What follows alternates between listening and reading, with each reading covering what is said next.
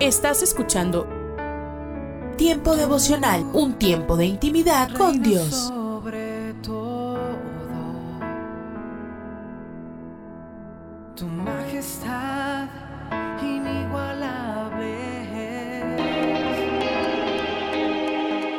Escucha y comparte. Comparte. Es un día Tiempo devocional.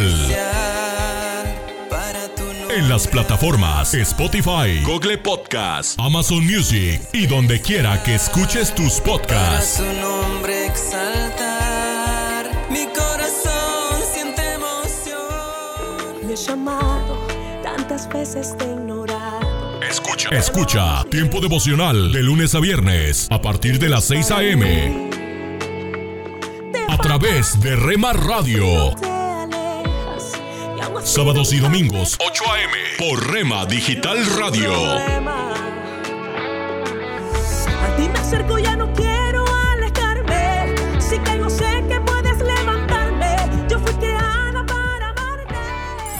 Casa de Oración Santa Fe te invita a sus reuniones. Miércoles 8 pm, domingos 8 am y 11 am. Estamos ubicados. Plaza Santa Fe, Boulevard República de Honduras 104, Interior 9, Hacienda Santa Fe, Tlajomulco de Zúñiga, Jalisco. Casa de Oración Santa Fe, un lugar para adorar.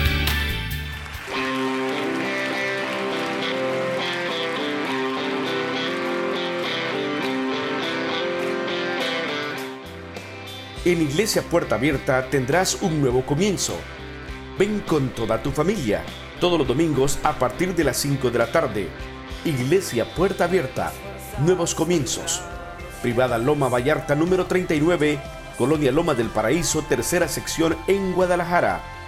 Para más información búscanos en Instagram o en Facebook como Puerta Abierta NC. En Puerta Abierta NC somos una iglesia que crece.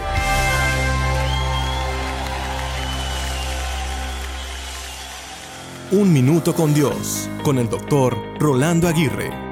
Recuerda que para empezar una nueva etapa tienes que cerrar otra. No tengas miedo de decir adiós, eso es parte de la vida. Todo comienzo tiene su encanto, por eso es necesario comenzar de nuevo cuando sea necesario. Algunos lo han dicho todo antes de empezar. Uno debe terminar antes de haber dicho todo. Debemos recordar que le damos valor a nuestros días al levantarnos cada mañana para hacer que hoy sea mejor que ayer. Muchas veces del mismo dolor vendrá un nuevo amanecer. Usualmente la experiencia del pasado se convierte en la plataforma para construir sobre un fundamento sólido forjado por el sufrimiento, el esfuerzo y la perseverancia. En otras palabras, el empezar de cero nos da la oportunidad de pensar en el pasado, sopesar las cosas que hemos hecho y aplicar lo que hemos aprendido de estas experiencias en un futuro. Así que hoy tienes la oportunidad de escribir cada capítulo del libro de este año. Encomiéndate a Dios, sigue su dirección y descansa en sus promesas. La Biblia dice en el Salmo 37.5, encomienda a Jehová tu camino y confía en Él y Él hará. Para escuchar episodios anteriores, visita unminutocondios.org. Alimento para el alma. Lecturas diarias de inspiración producidas por Radio Transmundial. Exonerados.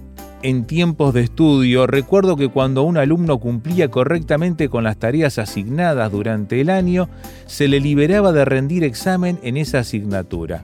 Era un día de alegría escuchar al profesor mientras pasaba la lista, agregando a mi nombre la palabra exonerado. En Apocalipsis hay una promesa que nos tiene que llenar de mayor gozo aún. Se encuentra en la carta a la iglesia de Filadelfia. Nos dice su autor, el apóstol Juan, que esta iglesia, gracias a la fuerza de su fe cristiana, pudo soportar tenazmente muchas adversidades. Cuando el Señor ascendió al cielo, dejó la promesa motivadora para permanecer firmes. Aunque los argumentos para echar por tierra la seguridad en ella venían de muchos frentes, mantenían su confianza inalterable. La Biblia nos dice en Hebreos 11:6 que sin fe es imposible agradar a Dios. No hay otra manera de acercarnos a Él sino mediante la fe, producida por el oír con atención la palabra que Dios nos ha dejado en las Sagradas Escrituras. Y la congregación de Filadelfia, pese a sus limitaciones, tenía esa absoluta certeza. El Dios de la Biblia es amor y no deja sin recompensa a quienes descansan en sus promesas. Por tanto, les asegura que serán preservados de la hora de prueba que vendrá sobre el mundo entero. Esta palabra es también para nosotros hoy. No es que desaparecerán los problemas, sino que, como los cristianos de Filadelfia, apoyados en la fe, podremos transitar en medio de cualquier dificultad. Una confusión universal amenaza nuestra fe, pero cimentados en el amor de Cristo, seremos librados de ella. La palabra de Cristo nos libra de confusiones. Meditación escrita por Alicia Ituarte, Uruguay.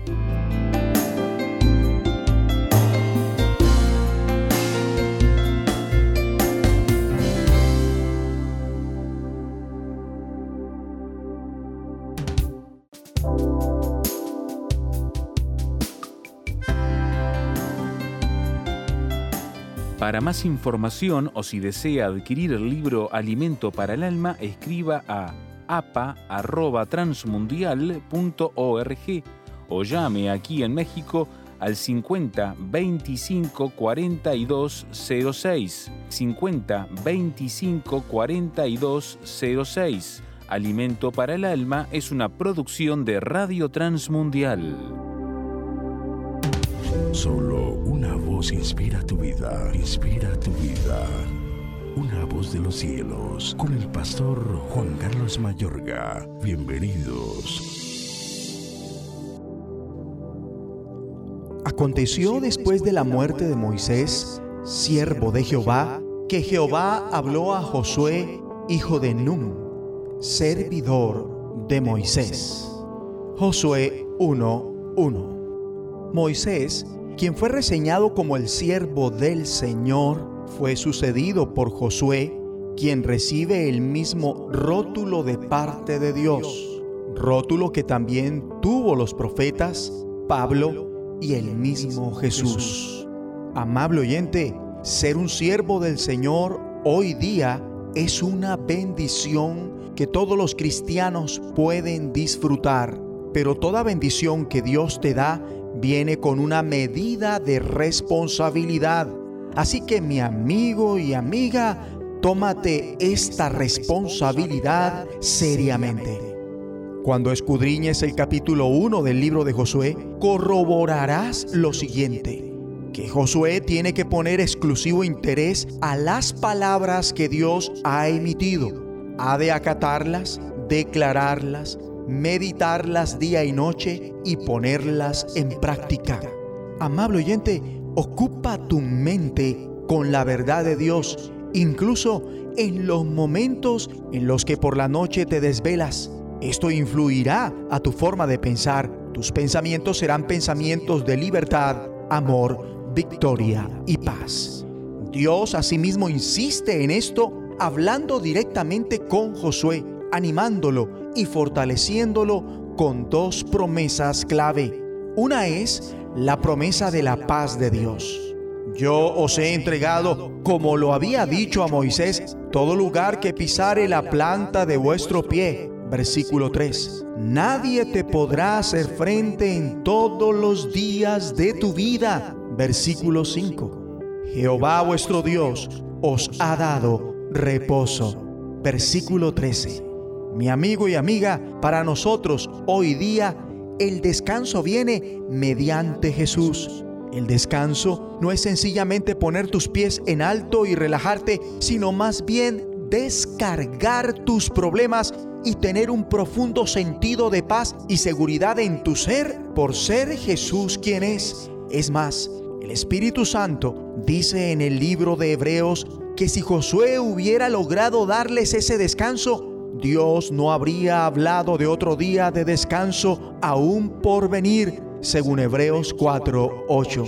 Y ese día es un día que fue posible mediante Jesús. El mismo Jesús prometió, vengan a mí todos ustedes que están cansados y agobiados, y yo les daré descanso. Mateo 11, 28. Y otra promesa es la de la presencia personal de Dios. Como estuve con Moisés, estaré contigo. No te dejaré ni te desampararé. Josué 1.5. Amable oyente, esto da fuerza y ánimo. No tengas miedo. No nos dice que no sintamos miedo, sino que nos dice que no cedamos al miedo. No admitas que el miedo te robe las bendiciones que Dios quiere entregarte. Prosigue diciendo, ni te desanimes, porque yo, tu Señor y Dios, estaré contigo donde quiera que vayas. Versículo 9. Una vez más, ahora puedes comprobar esa promesa por medio de Jesús, por obra del Espíritu, cuyas últimas palabras antes de ascender a los cielos fueron, les aseguro que estaré con ustedes siempre hasta el fin del mundo. Mateo 28, 20. Ahora, al ponerse Josué bajo la autoridad de las palabras de Dios, sus propias palabras llevan poder y autoridad. El pueblo respondió, nosotros obedeceremos todo lo que nos has mandado. Te obedeceremos en todo tal como lo hicimos con Moisés. Josué 1, 16 al 17. Amable oyente, si escuchas y pronuncias las palabras de Dios, tus palabras serán poderosas como las de Josué. Ora conmigo. Padre Celestial, ayúdame a meditar tus palabras cada día, obedecerlas y ponerlas en práctica, así como a transmitirlas a los demás en el poder del Espíritu Santo. En el nombre de Jesucristo, el Verbo hecho carne. Amén. Una voz de los cielos, escúchanos, será de bendición para tu vida. Bendición para tu vida. Hola, soy Dorothy. Cuando Dios dijo a su siervo Moisés que erigiera el tabernáculo donde él habitaría en medio del pueblo, ellos estaban en el desierto. Ahora, el tabernáculo fue erigido para viajeros. Podríamos llamarlos peregrinos. Por la fe nosotros somos peregrinos. A estos peregrinos se les proporcionó una manera en la que pudieran acercarse a Dios. ¿Alguna vez te has preguntado de dónde provinieron todos los materiales necesarios para construir el tabernáculo en el desierto? Dios, en su sabia previsión, se encargó de que su pueblo saliera de la tierra de esclavitud en Egipto. Cuando salieron llevaban con ellos suficientes materiales según lo requerido para construir y erigir el tabernáculo. Esta es una historia sorprendente. En Éxodo 11:2 leemos, Cada uno pida a su vecino y cada una a su vecina alhajas de plata y de oro. Dos millones y medio de personas estaban cargadas con objetos de valor y joyas que serían suficientes para usar en el servicio a Dios. Dios sabía exactamente lo que se necesitaba. Dios sabía exactamente lo que cada quien daría con gusto a la persona que le pidiera. ¿Por qué? Ellos habían sido esclavos. Ellos trabajaron mucho haciendo muchas cosas y prosperaron la nación egipcia de manera abundante. También habían salvado la tierra del desastre. Dios lo sabía y Él conoce también el trabajo que hacemos por otros. Él es el que recompensa, Él es quien provee lo que necesitamos. Dios conocía exactamente los materiales necesarios y los puso en sus manos. ¿Por qué hizo esto? Lo hizo para su propia gloria. Cuando estos hijos de Israel abandonaron Egipto, llevaron todo lo que necesitaban. Algunos de ellos trajeron materiales que serían necesarios como pelo de cabra, pieles de carnero, pieles de tejón y lino fino, implementos que serían necesarios en la construcción del tabernáculo. Otros trajeron piedras preciosas, metales y maderas de la mejor calidad, preciosa e incorruptible. Esta era madera de acacia, otros trajeron aceite que se utilizaba para ungir y para encender las lámparas y especias que también serían necesarias y todas las cosas maravillosas que Dios requería para aquella obra. Todo lo que se trajo y se hizo siempre tipificaba al Señor Jesucristo. ¿Te das cuenta que si conoces y amas al Señor, cada pequeña cosa en tu vida tiene que ver con Él? Somos, por así decirlo, exactamente materiales en las manos de Dios para que Él produzca aquello que le traerá honor y alabanza. En Éxodo 36 dice, versículo 6. Entonces Moisés mandó pregonar por el campamento diciendo, ningún hombre ni mujer haga más para la ofrenda del santuario. ¿Sabes lo que eso significa? Se le pidió que dieran y ellos dieron, y dieron y dieron. Entonces, de repente Moisés dijo, es suficiente, no traigan más. Así se le impidió al pueblo ofrecer más, pues tenían material abundante para hacer toda la obra y sobraba. Incluso trajeron demasiado. Puedes ver que la espiritualidad siempre se expresa por medio de la generosidad. La gente no piensa en esto, ¿verdad? Pero tú considéralo. Piensa en las personas que conoces. Observa que hay algo espiritual en quienes caminan con el Señor. Son personas generosas, no son personas que quitan, ellas quieren dar.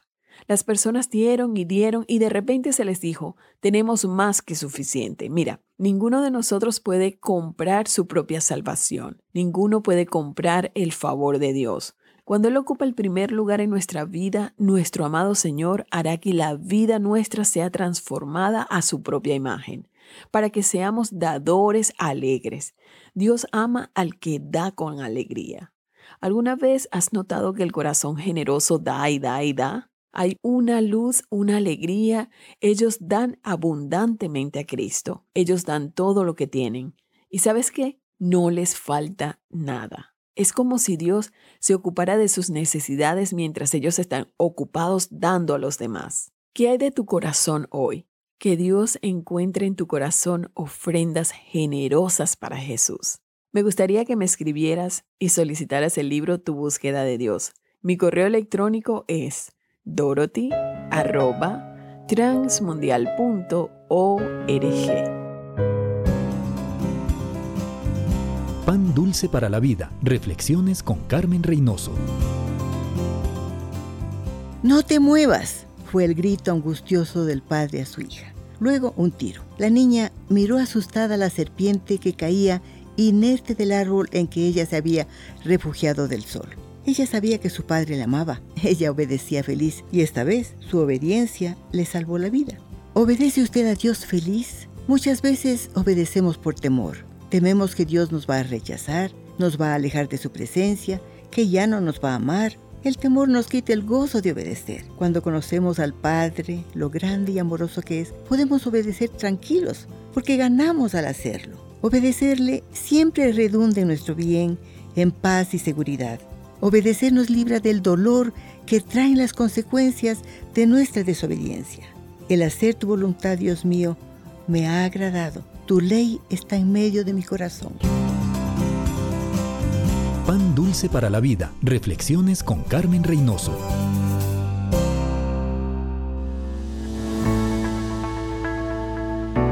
Tome unos momentos para recibir ánimo y renovación con pautas para vivir.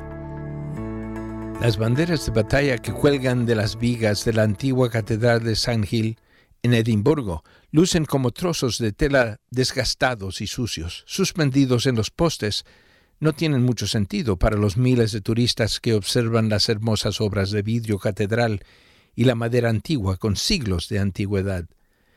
Pero para los soldados que pelearon en estas batallas, son símbolos de patriotismo, orgullo y significado. Refiriéndose a esas banderas, Sherwood Elliott Ward escribió, los preciosos emblemas no significan mucho para los forasteros, pero para los veteranos de combate que estuvieron en la zona de guerra, esas banderas se convirtieron en símbolos coloridos de la historia viviente. ¿Qué recuerdos ellas invocan? ¿Qué pruebas? ¿Qué peligros? ¿Y qué victorias? Un estudio de las escrituras indica que las banderas fueron usadas por el antiguo Israel. Cuando los niños hebreos dejaron Egipto y acamparon en el desierto, se instalaron campamentos en el desierto en los que se colocaron banderas o estándares identificando a diferentes grupos.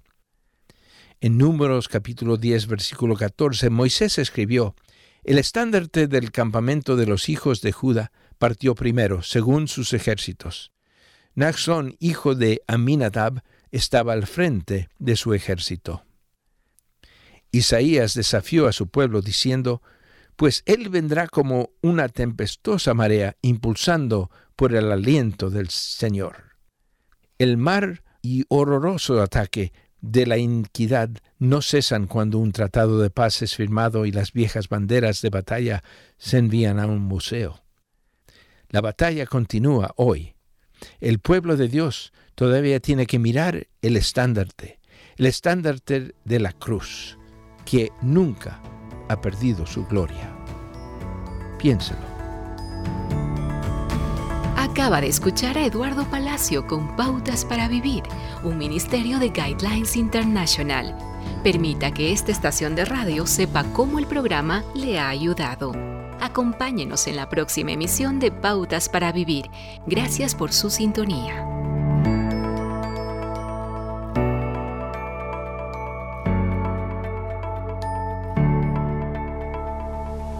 Lecturas Diarias de Unánimes. La lectura de hoy es tomada del Evangelio de Mateo. Allí en el capítulo 25 vamos a leer desde el versículo 14 hasta el versículo 30, donde Jesús nos dice, El reino de los cielos es como un hombre que, yéndose lejos, llamó a sus siervos y les entregó sus bienes. A uno dio cinco talentos, a otro dos y a otro uno. A cada uno conforme a su capacidad. Y luego se fue lejos. El que recibió cinco talentos fue y negoció con ellos, y ganó otros cinco talentos. Asimismo, el que recibió dos ganó también otros dos. Pero el que recibió uno hizo un hoyo en la tierra y escondió el dinero de su señor. Después de mucho tiempo, regresó el señor de aquellos siervos y arregló cuentas con ellos. Se acercó el que había recibido cinco talentos y trajo otros cinco talentos, diciendo, Señor, cinco talentos me entregaste. Aquí tienes. He ganado otros cinco talentos sobre ellos. Su señor le dijo, Bien, buen siervo y fiel. Sobre poco has sido fiel, sobre mucho te pondré. Entra en el gozo de tu Señor. Se acercó también el que había recibido dos talentos y dijo, Señor, dos talentos me entregaste. Aquí tienes. He ganado otros dos talentos sobre ellos. Su señor le dijo, Bien, buen siervo y fiel. Sobre poco has sido fiel, sobre mucho te pondré. Entra en el gozo de tu Señor. Pero acercándose también el que había recibido un talento, dijo, Señor, te conocía que eres hombre duro, que ciegas donde no sembraste y recoges donde no esparciste. Por lo cual tuve miedo, y fui y escondí tu talento en la tierra. Aquí tienes lo que es tuyo. Respondiendo su señor le dijo, Siervo malo y negligente, ¿sabías que ciego donde no sembré y que recojo donde no esparcí? Por tanto, debías haber dado mi dinero a los banqueros, y al venir yo, hubiera recibido lo que es mío con los intereses. Quitadle pues el talento y dadlo al que tiene diez talentos porque al que tiene le será dado y tendrá más, y al que no tiene, aún lo que tiene le será quitado. Y al siervo inútil, echadlo en las tinieblas de afuera. Allí será el lloro y el crujir de dientes. Y la reflexión de este día se llama La edad fatal para la familia Platero. Manlo Platero miró el pastel de cumpleaños. Un lindo pastel cargado con 50 velitas. Estaba ya por soplar y apagarlas todas, mientras la familia y los invitados cantaban cumpleaños feliz. Pero antes, quiso decir unas palabras.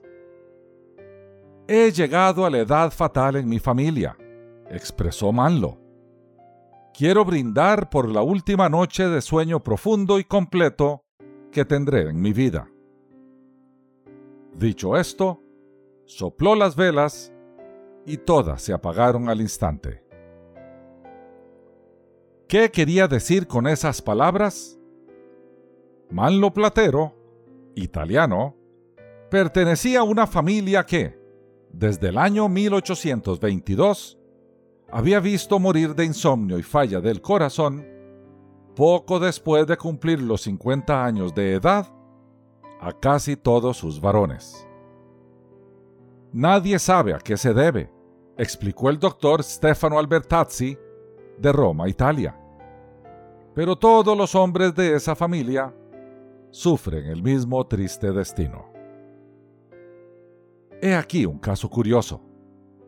Los varones de la familia Platero, no bien cumplían 50 años, contraían una severa forma de insomnio que en poco tiempo los mataba. Durante más de 170 años habían sufrido lo mismo y la familia entera está resignada. Mis queridos hermanos y amigos, este caso suscita la pregunta, ¿qué puede o debe hacer una persona que sabe positivamente que dentro de un año, 365 días, morirá? Unos dirán, ya que me queda poca vida, voy a vivir intensamente bebiendo la copa del placer. Pero otros dirán, voy a tratar de ganar la mayor cantidad de dinero posible para dejarle algo a mi familia. O voy a portarme mejor para dejar el mejor ejemplo posible a mis hijos. O voy a tratar de encontrar a quienes he ofendido para pedirles perdón. O, de aquí en adelante, voy a ser mejor seguidor de Cristo. Lo cierto es que esos buenos deseos que todos tendríamos, si supiéramos que en un año íbamos a morir, pueden ser parte integral de nuestra vida ahora mismo. Es interesante. Vivimos cada día como si no fuéramos nunca a morir. Todos suponemos que vamos a llegar a muy viejos y que entonces habrá tiempo. Eso no es cierto. Todos los días mueren niños, adolescentes, adultos jóvenes, adultos, gente madura y ancianos. Y nadie garantiza que la nuestra va a ser una muerte tardía. Hoy mismo deberíamos vivir como si fuéramos a morir mañana, y entonces nos fuésemos a presentar ante nuestro juez a rendir cuentas. La gran pregunta es, ¿qué haríamos diferente? Que Dios te bendiga. En las nubes de la incertidumbre, el dolor y el desaliento, surge un rayo de esperanza en la voz internacional de la radio de Guillermo Villanueva.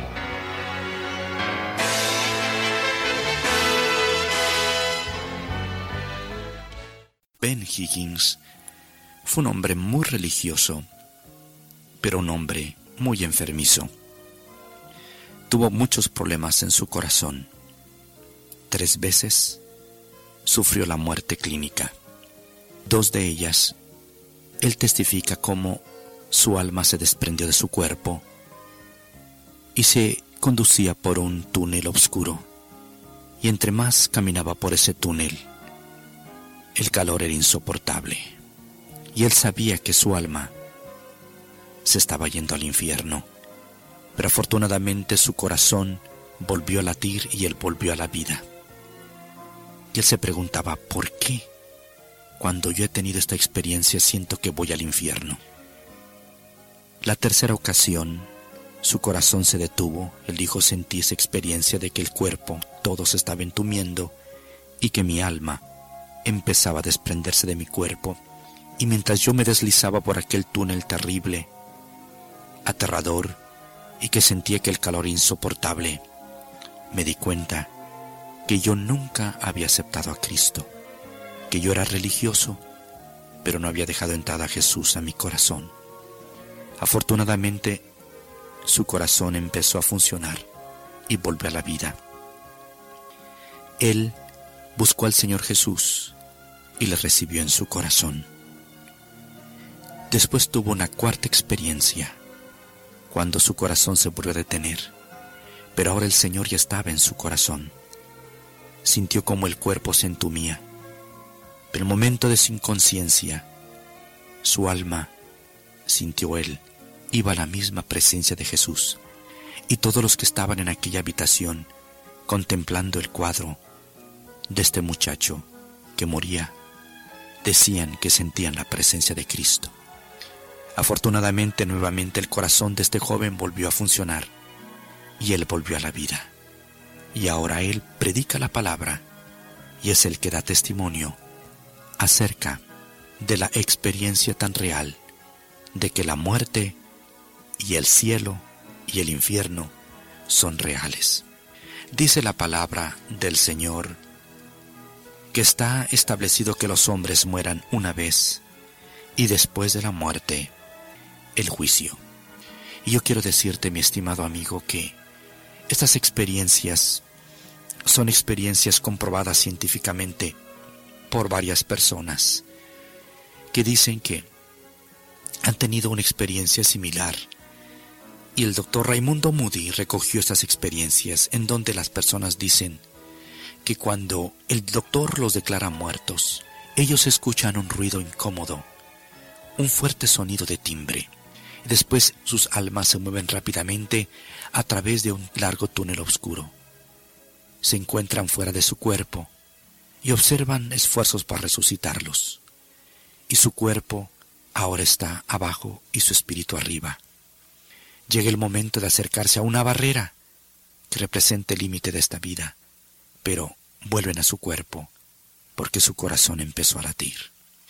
Mi querido amigo, habiendo estas experiencias tan reales de que hay un más allá, es muy importante que aceptemos a Cristo, como lo hizo Ben Higgins. Aceptando a Cristo en el corazón, tenemos la plena seguridad de ir al cielo al morir.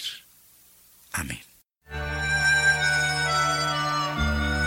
Esperamos que esta audición, un rayo de esperanza, haya penetrado en su corazón.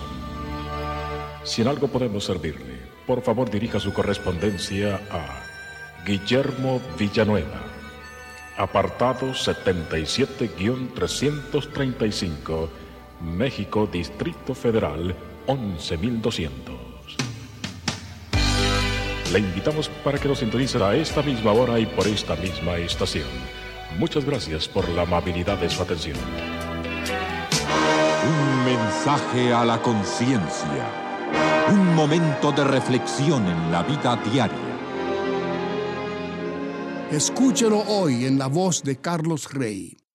En este mensaje tratamos el siguiente caso de una mujer que descargó su conciencia de manera anónima en nuestro sitio conciencia.net, autorizándonos a que la citáramos. Tengo 28 años y me he enamorado de un hombre de 45. Mi amor por él es limpio y puro. Sé que él también me ama, pero estoy segura de que nunca se atreverá a decírmelo. Él no sabe de mi amor por él. Es muy respetuoso, pero es alcohólico. ¿Qué me aconsejan? Este es el consejo que le dimos. Estimada amiga, nos alegra que usted nos haya pedido consejo. Esto nos indica que sus emociones están librando una lucha contra su capacidad de razonar y que usted no sabe a qué hacerle caso. Gracias a Dios, usted nos ha pedido consejo antes de tomar una decisión equivocada. Ese acto sencillo puede ahorrarle años de sufrimiento y de graves consecuencias, a no ser que usted decida no hacer caso a lo que le aconsejamos, se deje llevar por sus emociones y se arriesgue a ver qué resultará. El factor más determinante que tiene en su contra el hombre mayor del que nos ha contado es el alcoholismo. ¿Cree usted que el amor que siente por él bastaría para hacer que él dejara de beber? Si lo cree, entonces bienvenida al grupo de millones de mujeres que se sienten angustiadas todos los días de su vida por haber pensado lo mismo. Si usted supiera los casos de las mujeres que nos cuentan que viven con hombres que malgastan todos sus ingresos bebiendo alcohol, con el temor de que el esposo borracho vuelva a agredirlas esa noche, y muy arrepentidas por la forma en que ese vicio del esposo ha repercutido en la vida de los hijos, usted entonces reconocería lo peligrosa que sería una relación con ese hombre. Sea sensata y deje de considerar una relación con él. Ponga a un lado sus sentimientos, por muy puros y limpios que sean, y dése cuenta de que ese no es el hombre que le conviene. Póngale fin a toda actividad que la ponga en contacto con él.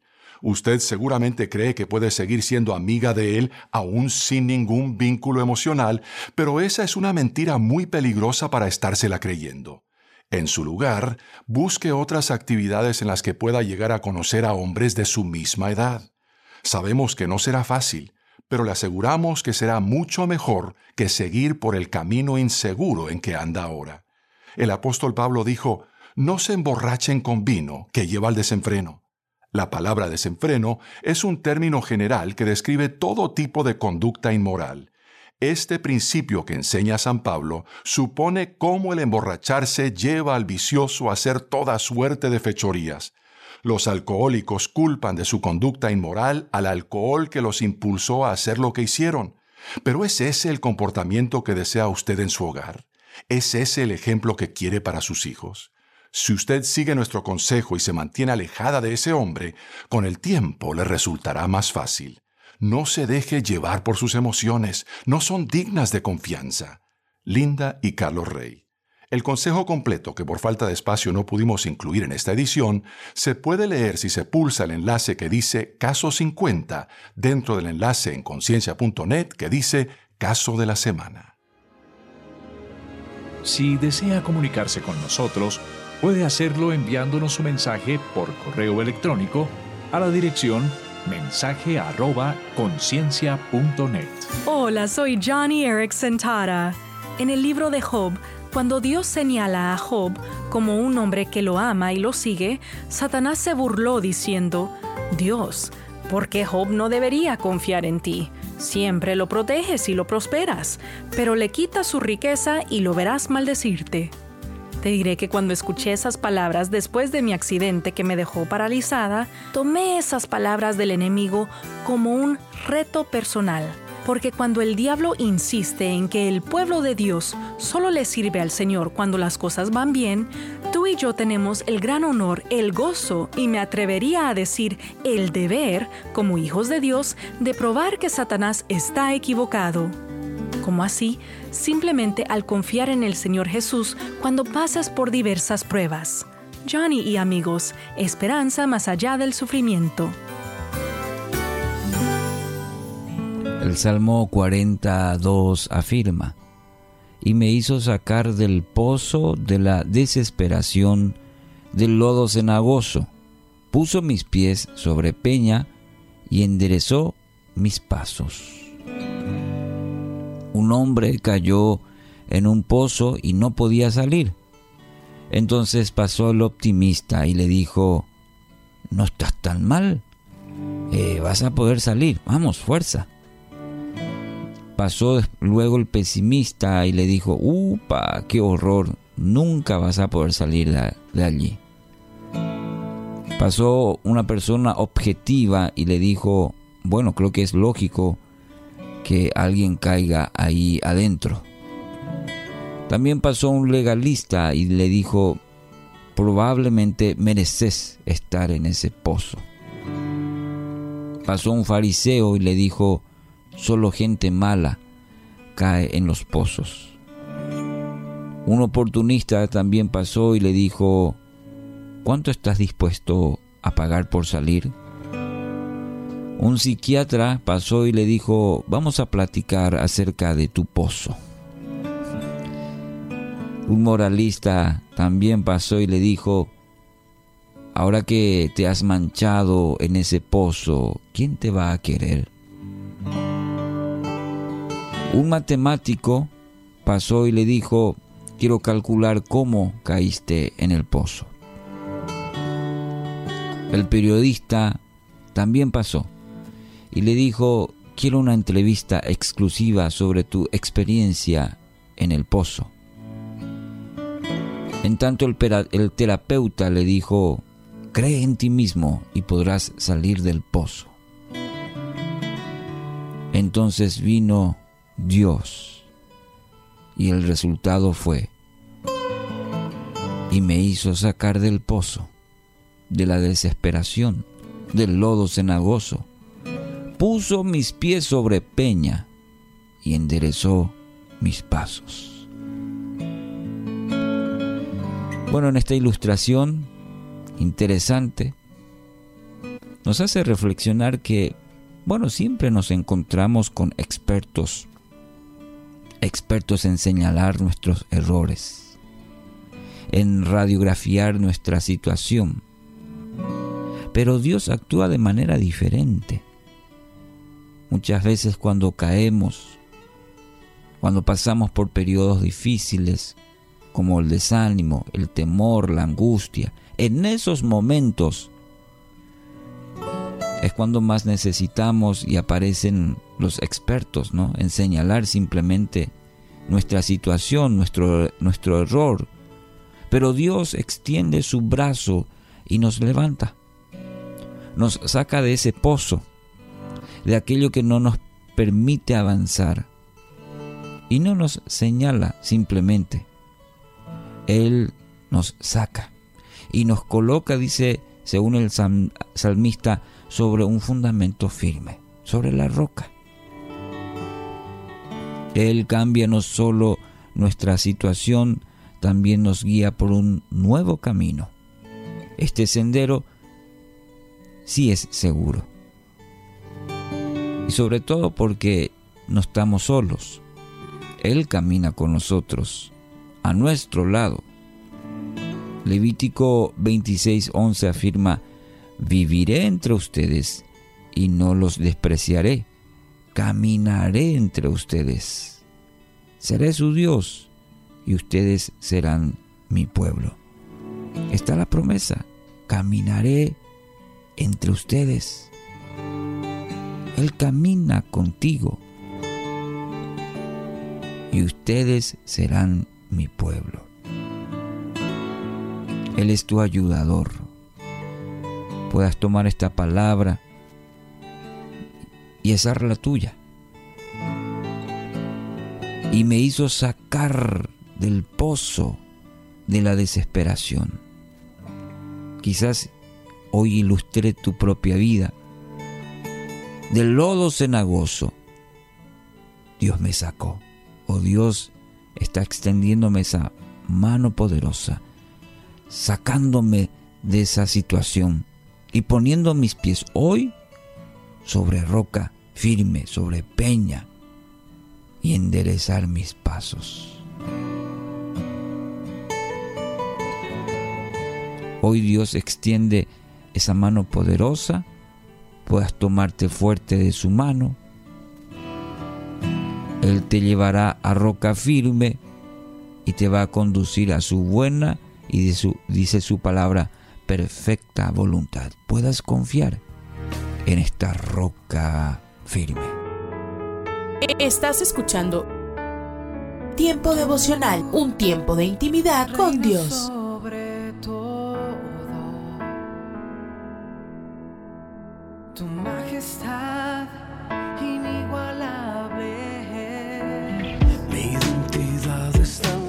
Escucha y comparte. Comparte. Tiempo devocional. En las plataformas Spotify, Google Podcast, Amazon Music y donde quiera que escuches tus podcasts. Dios me has escogido,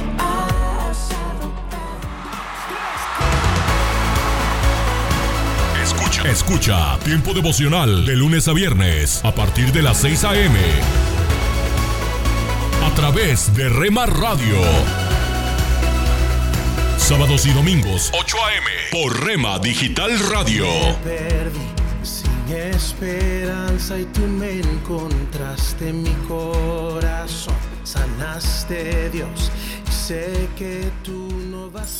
Casa de Oración Santa Fe te invita a sus reuniones. Miércoles 8 pm, domingos 8 am y 11 am.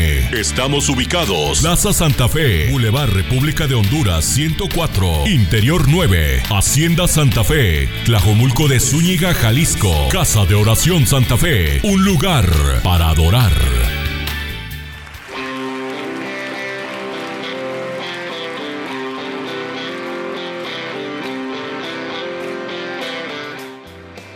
En Iglesia Puerta Abierta tendrás un nuevo comienzo. Ven con toda tu familia, todos los domingos a partir de las 5 de la tarde.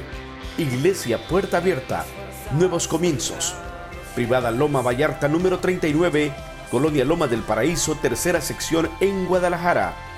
Para más información búscanos en Instagram o en Facebook como Puerta Abierta NC. En Puerta Abierta NC somos una iglesia que crece.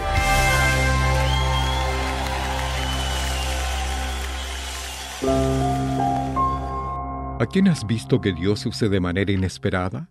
¿Qué harás hoy para ponerte a su disposición? El pensamiento de hoy está escrito por James Banks. James escribe. Jack sabía cómo encarrilar los trenes. En nueve años de trabajo nunca se le escapó un cambio de vías cuando las locomotoras se acercaban a la estación, indicando con sus silbatos la dirección que debían tomar. Jack era también un babuino. Lo cuidaba el guardavías de la estación, James Wilde, y a su vez Jack cuidaba a James. Wilde había perdido las piernas en una caída entre vagones en movimiento. Entrenó a Jack para que lo ayudara en casa y pronto el babuino empezó a ayudarlo tirando de las palancas para el cambio de vías. La Biblia habla de otro animal que ayudó a alguien de forma sorprendente, la burra de Balaam. Balaam era un profeta pagano que servía a un rey que quería dañar a Israel. Mientras Balaam iba montado a la burra, caminó a ayudar al rey. El Señor abrió la boca al asna la cual habló a Balaam. Su discurso fue parte de la manera en que Dios abrió los ojos de Balaam, le advirtió de un peligro inminente e impidió que dañara a su pueblo. ¿Un babuino ferroviario? ¿Una burra que habla? ¿Por qué no? Si Dios puede usar estos animales para sus propósitos, no es descabellado que pueda usarnos a ti y a mí también. Al mirarlo y buscar su fortaleza, podemos lograr más de lo que jamás creímos posible. Oremos, quiero servirte Dios. Usa mis manos, mis pies, mi boca, lo que tú quieras. En el nombre santo del Señor Jesús. Amén. El pensamiento de hoy fue traído a ustedes de parte de Ministerios Nuestro Pan Diario. Por un clavo se perdió una herradura. Por esta, un caballo. Y por este, el jinete que fue capturado y muerto por el enemigo. Escribió el estadista y científico Benjamin Franklin. En palabras del orador norteamericano Robert Green Ingersoll, también se podría decir, en la vida no hay premios ni castigos, sino consecuencias. Imagínate que estás por ir de vacaciones y se te ofrece una casa sin costo en una playa. Solo debes pagar el precio del traslado en auto hasta el lugar. Pero justo en este momento estás con saldo rojo en tus cuentas.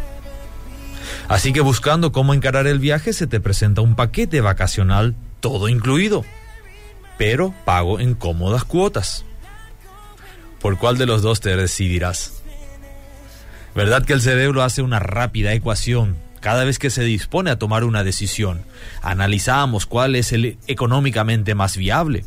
Incluso racionalmente se puede saber qué es mejor una opción, pero hay una parte de nosotros más emocional que desea la otra. ¿Cómo lidiamos con eso? Cualquiera sea la decisión, seguro que tendremos que asumir posteriormente las consecuencias en el caso que no resulte tan agradable como pintaba al principio. Ya estás de vacaciones y tendrás que pagar lo que cuesta. Incluso muchos tomamos una tercera opción, quedarnos en casa, pero de igual manera afrontamos consecuencias por quedarnos en el hogar. En la Biblia encontramos la historia de un hombre de nombre Lot, quien escogió la llanura bien regada por un río para asentar sus tiendas. Y como tenía muchas posesiones, sus tiendas se extendieron hasta la ciudad de Sodoma, a la cual finalmente se mudó. La ciudad era dominada por personas cuestionable en lo moral. Uno se imagina que Lot debería haber considerado el efecto de esa maldad sobre su familia antes de mudarse allí. Pues el ir a vivir a esa ciudad resultó desastroso para Lot, con la pérdida de su familia como consecuencia. Esta ciudad, Sodoma, representa el mundo, un mundo dominado por el maligno. Y nuestra decisión de mudarnos bajo la cobertura de este mundo nos expondrá a los ataques espirituales del mal y afectará nuestras generaciones venideras. Te pregunto en este momento, ¿hacia dónde estamos poniendo nuestras tiendas? ¿Hacia el mundo o hacia el cielo? La ponemos hacia el mundo cuando amamos más las riquezas pasajeras, las abundancias que poseemos. Aceptamos cualquier tecnología sin tomar en cuenta los peligros que puedan traer y cuando sustituimos nuestra relación con Dios por los deportes, los placeres y lo que está de moda. Escojamos mejor ser extranjeros y peregrinos sobre esta tierra y no nos afinquemos en las llanuras de este mundo. Recuerda que Satanás está dispuesto a esperar a nuestros nietos si tan solo logra que nosotros tomemos una decisión imprudente.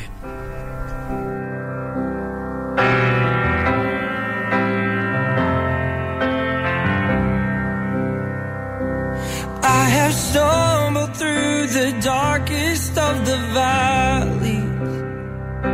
And I have climbed upon the highest of the hills.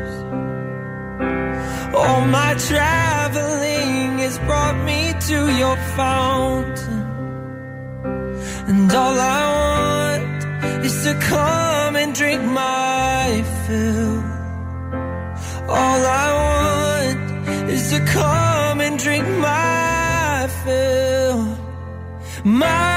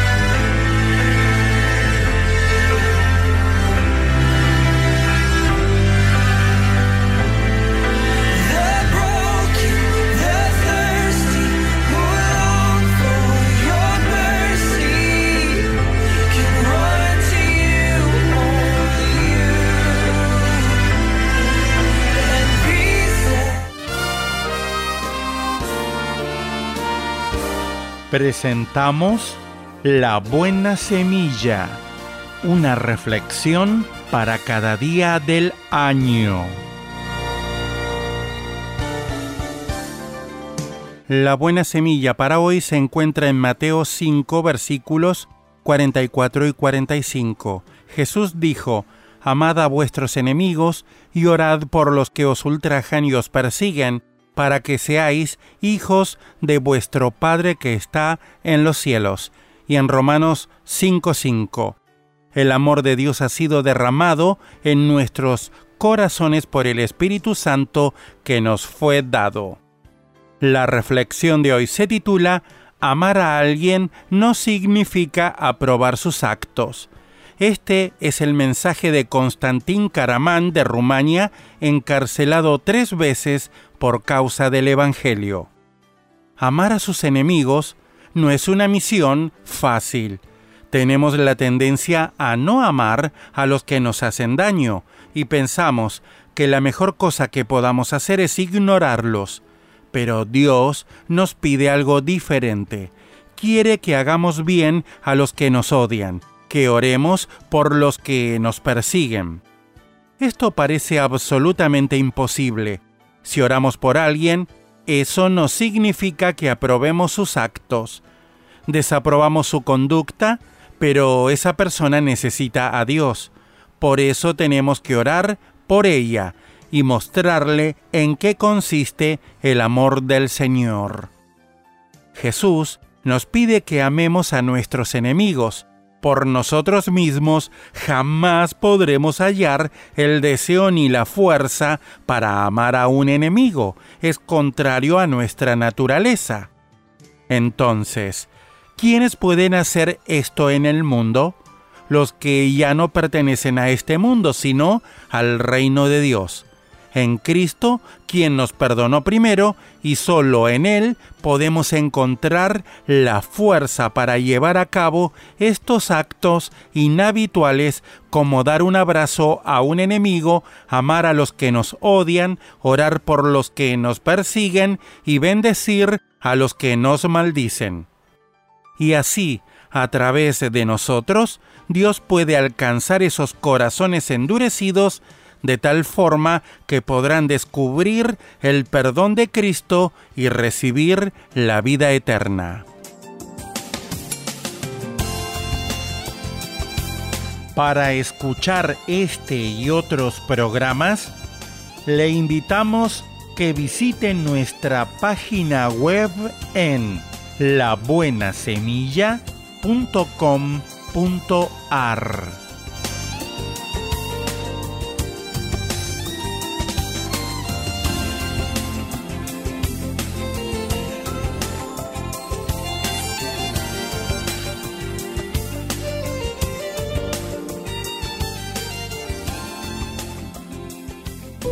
a un lado. Observa el paisaje a tu alrededor. Alza la vista a conceptos eternos. Recuerda que lo esencial es lo invisible a los ojos. Haz una pausa en tu vida con Pablo Martini.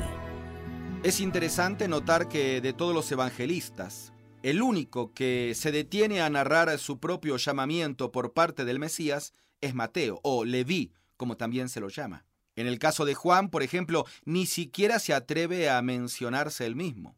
El discípulo amado, dice, ese es el nombre que escogió para esconderse en el anonimato más humilde. Tampoco Pedro, al dictar probablemente a Juan Marcos su versión de los hechos, se atreve a mencionarse a sí mismo, pero Mateo sí. Quizás tú pensarás que debe ser por dos motivos, o porque es orgulloso o porque era un personaje dignísimo, merecedor de ser destacado. Mira, no, ni lo uno ni lo otro. Más bien, cuando se refiere a su llamado en el capítulo 9 de su Evangelio, verso 9 al 13, recuerda su oficio, recaudador de impuestos. Estos recaudadores de impuestos eran odiados por sus congéneres quienes los consideraban traidores al judaísmo y vendidos al imperialismo romano, para quien juntaban el dinero de los empobrecidos israelitas. Además, ellos se enriquecían ilícitamente en sus ganancias. Cuando Mateo hace referencia entonces a su llamado, en otras palabras dice, a mí, el detestado, a mí, a mí el Señor se dignó aceptarme, llamarme y recibirme. Dice el texto sagrado de Mateo que en aquella ocasión, éste le hizo a Jesús una cena en su casa, como gratitud por haber sido escogido como miembro de su élite privada. Pero en verdad fue mucho más que una simple cena. Nos cuenta Lucas, el otro evangelista, que fue un gran banquete en su capítulo 5, verso 29. no se registra ni una sola palabra de este discípulo en los cuatro evangelios, pero su ejemplo de humildad habla por sí solo. Ahora entiendes por qué Mateo dejó todo al instante para seguirle. Nunca olvidaría aquel día en su vida, desvalorado por todos, no digno de confianza de parte de nadie, comisionado por Dios para trabajar en su reino. Y tú debes vivirlo. Eso te cambiará para siempre. Usted puede conseguir estas mismas reflexiones como texto de lectura para cada día del año adquiriendo el libro devocional Una pausa en tu vida. Si desea saber más de nuestro ministerio, visite nuestro sitio en internet unapausaentuvida.org. Gracias por escucharnos. Esto es la palabra para ti hoy.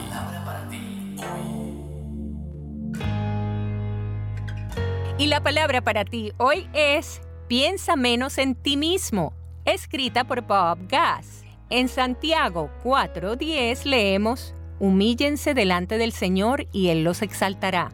Este es un dicho muy cierto. La humildad no es pensar menos de ti mismo, es pensar menos en ti mismo. Esto no significa que permitas que la gente te pisotee o que no tengas carácter, convicciones ni opiniones. No, la verdadera humildad es reconocer que Dios es la fuente de todo lo que tienes y todo lo que necesitas y siempre recordar darle el mérito por ambas. La Biblia lo dice así. Dios el Señor formó al hombre del polvo de la tierra y sopló en su nariz hálito de vida. Génesis 2.7. La intención de Dios para los seres humanos era que vivieran en el paraíso y disfrutaran de su presencia todos los días. Pero lo desobedecimos y decidimos vivir según nuestras propias reglas y no seguir las de Él. El resultado, que Dios dijo, porque polvo eres, al polvo volverás. Génesis 3:19.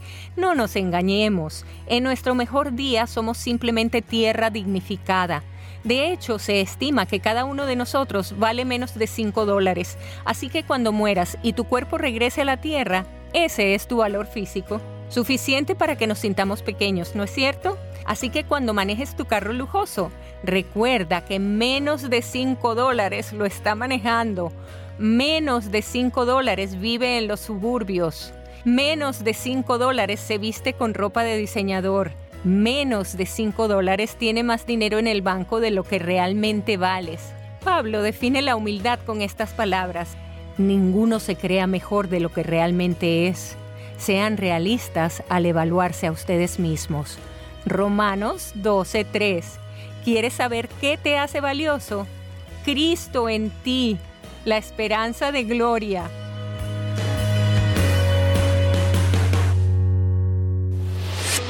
Hola lectores de la Biblia, bienvenidos a la sinopsis de la Biblia.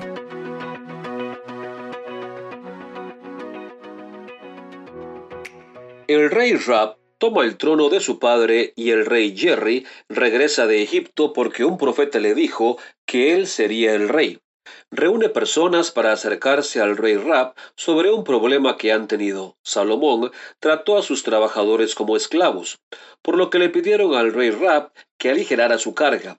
Los consejeros de Rab dicen que la gente tiene razón, pero él ignora sus consejos y escucha a sus amigos, que no son compasivos y no tienen sabiduría de liderazgo. Le dicen que debe aumentar la carga de trabajo y Rab lo hace.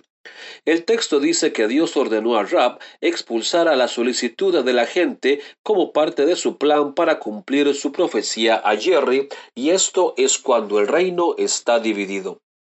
El reino dividido dura un tiempo, así que aquí hay algunos tips útiles para entenderlo todo. Diez tribus se convierten en el reino del norte conocido como Israel o el norte de Israel.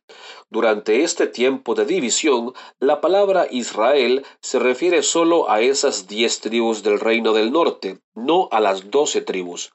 Las otras dos tribus, Judá y Benjamín, se convierten en el reino del sur conocido colectivamente como Judá o Judá del sur. Rab sigue siendo el rey, pero solo sobre el sur de Judá. El norte de Israel hace de Jerry su rey.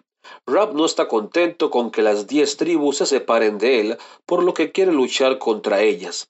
pero Dios dice que sería una lucha contra él, por lo que Rab lo cancela todo. Al norte, Jerry teme que su gente pueda sentir nostalgia por el templo y decida reunirse con el sur de Judá, y luego Rab lo matará.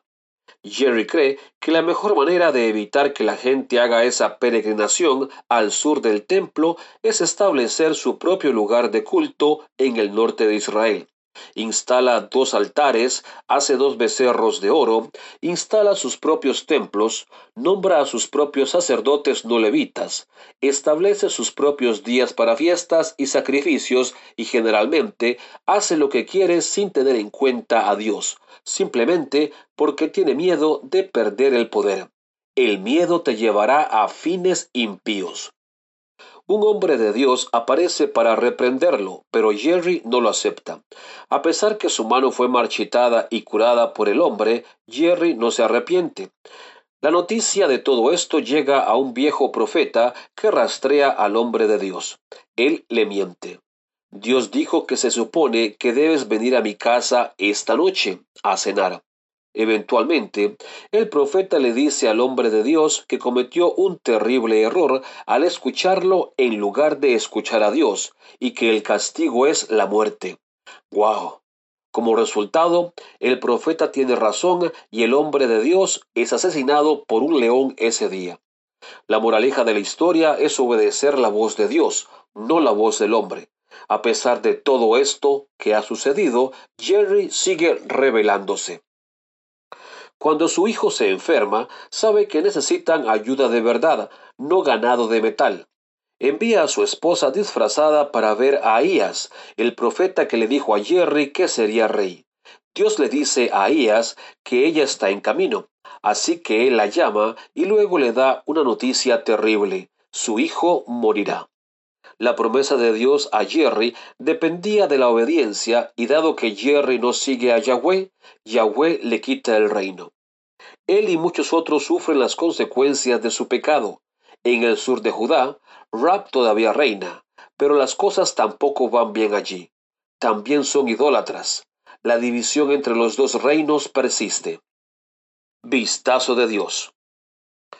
La compasión de Dios aparece en el capítulo 14, versículo 13, cuando el hijo de Jerry muere. Entonces todos los israelitas harán duelo por él y lo sepultarán, porque en esa familia solo él ha complacido al Señor, Dios de Israel. Cuando Dios lleva a alguien a la muerte, es fácil pensarlo como un acto cruel y de rabia. Pero aquí vemos una historia diferente. Él toma a quien le agrada, pero solo para aclarar. Dios no necesitaba otro ángel, como a veces dicen las personas bien intencionadas, porque A. Dios no necesita nada, Él es autosuficiente. B. Las personas no se convierten en ángeles cuando mueren. C. Los ángeles son un tipo de ser completamente diferente.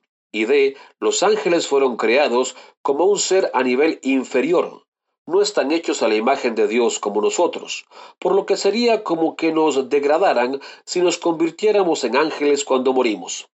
Dios toma al niño porque se deleita en él. Eso es todo. Solo deleite. Lo lleva a casa, a sí mismo. El niño escapa del mundo malvado que gobierna su Padre terrenal y va al hogar pacífico de su Padre celestial. Esa es una compensación fantástica porque Él es donde el júbilo está. La sinopsis de la Biblia es presentada a ustedes gracias a D-Group, estudios bíblicos y de discipulado que se reúnen en iglesias y hogares alrededor del mundo cada semana.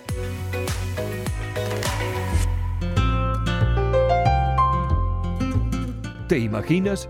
Una reflexión del pastor y comunicador José Pablo Sánchez con Esperanza Suárez.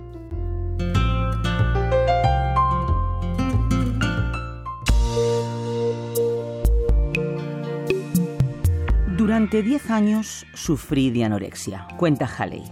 En una ocasión, durante uno de nuestros viajes a través del desierto Mojave en California, en medio de las tierras áridas y los cactus torcidos, vi un lago. Le pregunté a mi marido si había llovido porque nunca antes había visto ese lago allí. Paul me respondió, no es un lago, es un espejismo. No era la primera vez que mis ojos me engañaban y no iba a ser la última. Durante la mayor parte de mi vida me he mirado en espejos solo para ver espejismos. Haley Gray Scott es doctora en investigación social y en la actualidad dirige el proyecto Caleo en el Seminario de Denver, Estados Unidos, enfocado en capacitar iglesias para alcanzar a los millennials. Es autora del libro Atrévete con cosas poderosas y tiene dos hijas. La anorexia coincidió con el colapso del matrimonio de mis padres y el tratamiento de rehabilitación de mi madre para dejar las drogas, cuenta Haley. Tenía 13 años y los terapeutas me dijeron que estaba tratando de purgar las memorias de una madre abusiva o bien de controlar un área de mi vida de la que aún tenía algún control.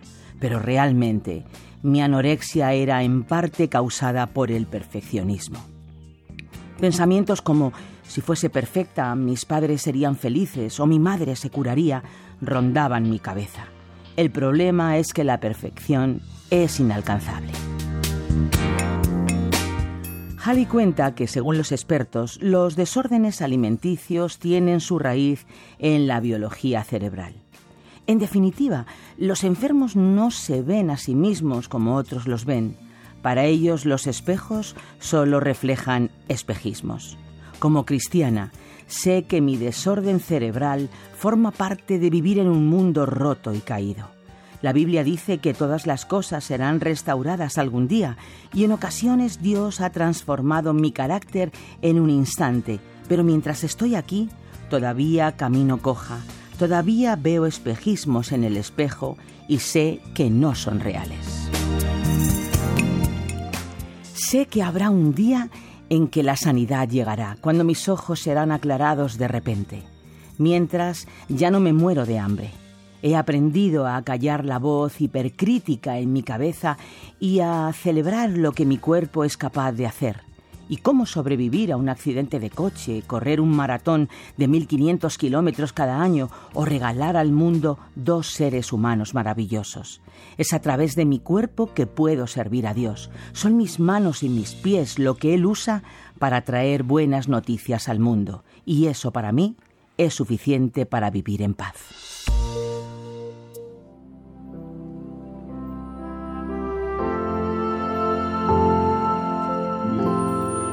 ¿Te imaginas mirarte al espejo y verte fea, gorda, aborrecible y ridícula siempre, sea como sea, peses lo que peses, te arregles lo que te arregles, el espejo siempre te atormenta?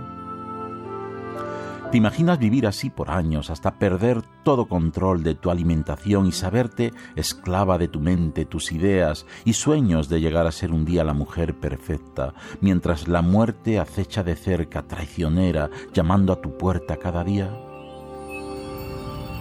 ¿Te imaginas que cuando ya parece que no hay esperanza, la voz de Dios te despierta, te hace ver el espejismo de las mentiras que hay en tu mente y te saca de la esclavitud a la perfección con la promesa del día en que todo será restaurado y tu cuerpo brillará con la luz del cielo? ¿Te imaginas que decides confiar en esa voz de Dios revelada en su palabra que te hace ver la realidad de un mundo roto, imperfecto, caído, pero que puede ser restaurado cuando ofrecemos nuestro cuerpo como instrumento útil para llevar vida y felicidad a otros? ¿Te imaginas creerlo, vivirlo, practicarlo y encontrar por fin equilibrio emocional? Pues no te lo imagines más, es verdad, la verdad de aquellos que reconocen sus cuerpos como templos del Espíritu Santo. ¿Has escuchado ¿Te imaginas? Un espacio producido por Radio Encuentro, Radio Transmundial en España. Comunícate a info@radioencuentro.net.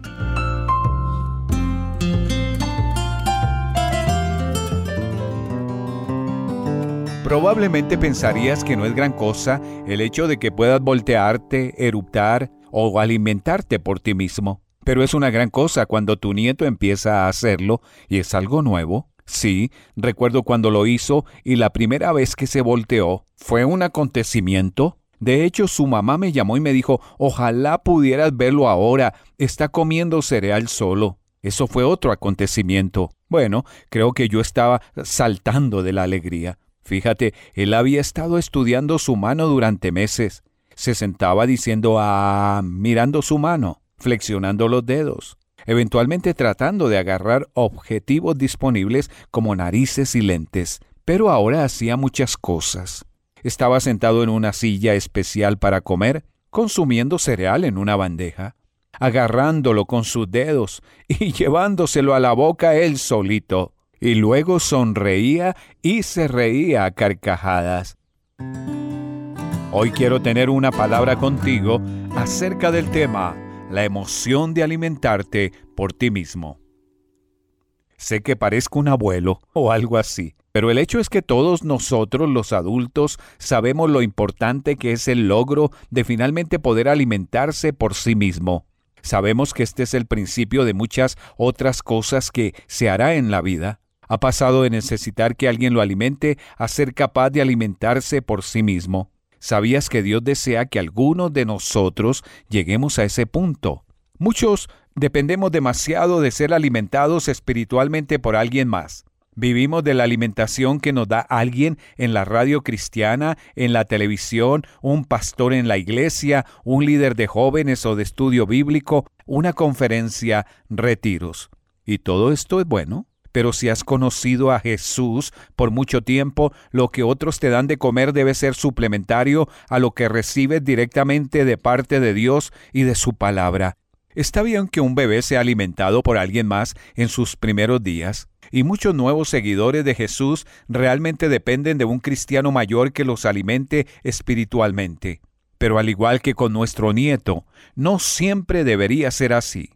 Muchas personas que le han pertenecido a Jesús por años todavía son una especie de bebés cuando se trata de alimentarse a sí mismas. Escucha, ahora es el momento de dar ese gran paso para crecer en Dios.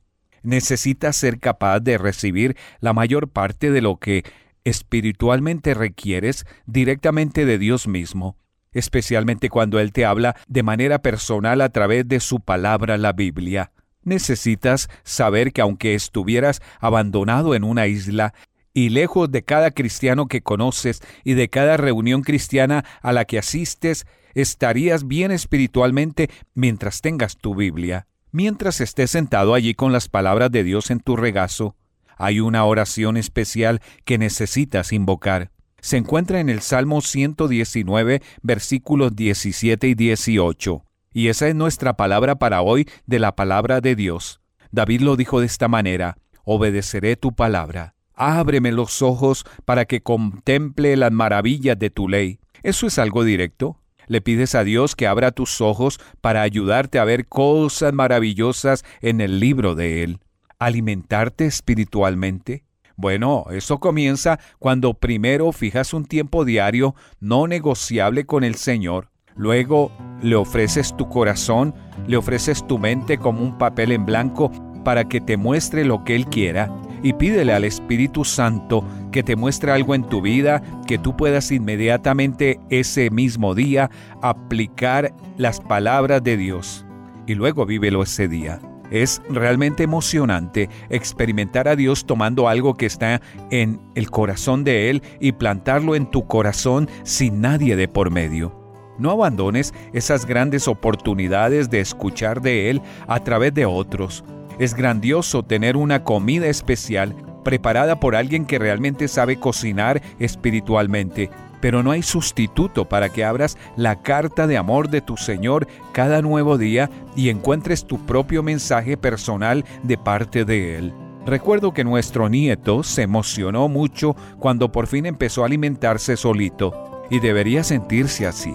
Ese es un paso importante para crecer en todo lo que un niño fue creado para ser, especialmente si eres un hijo de Dios. Es el momento de abrir nuestra mente y corazón para que juntos comencemos a vivir en bendición, en oración y en victoria me levanto hoy. La dosis diaria Arana. No sé cuántas veces he leído este verso en la palabra de Dios en mi manual de instrucciones, no sé cuántas veces he compartido en alguna charla, en alguna reunión donde he compartido la palabra de Dios. Jeremías 29:11 dice que los planes para nosotros son solamente bien y no mal. Que los planes que Dios tiene para mí o para ti, Él solo lo sabe.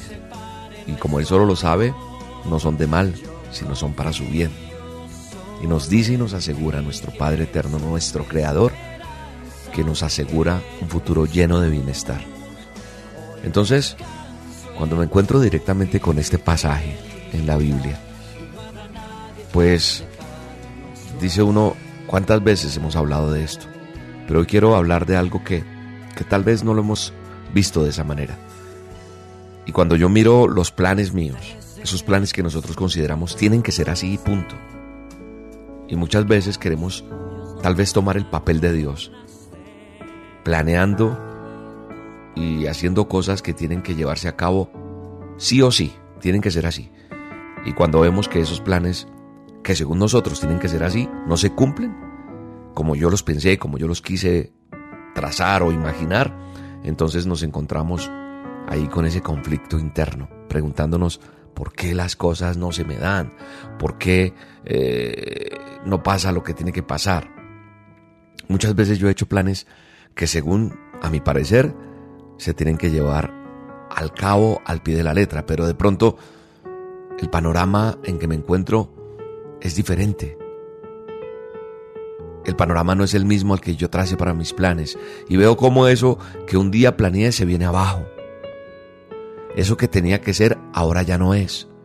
Y al ver todo en contra, no podemos negar que nos vemos afectados anímicamente. Y ahí es donde nos preguntamos, ¿pero qué hice mal? Y sabes, a veces no es que hagamos mal, no. Quizás estamos haciéndolo bien. Lo que hicimos mal fue hacer nuestro propio plan, creer que nuestro plan era perfecto y nos olvidamos que es Dios quien traza los planes para cada uno de nosotros. Nosotros no debemos pensar o no podemos tener eh, brillantes ideas, planes perfectos sin contar con Dios. Porque Dios siempre tendrá un mejor plan. Uno que que va a llevar a cabo en su tiempo, en sus circunstancias, en su sabiduría.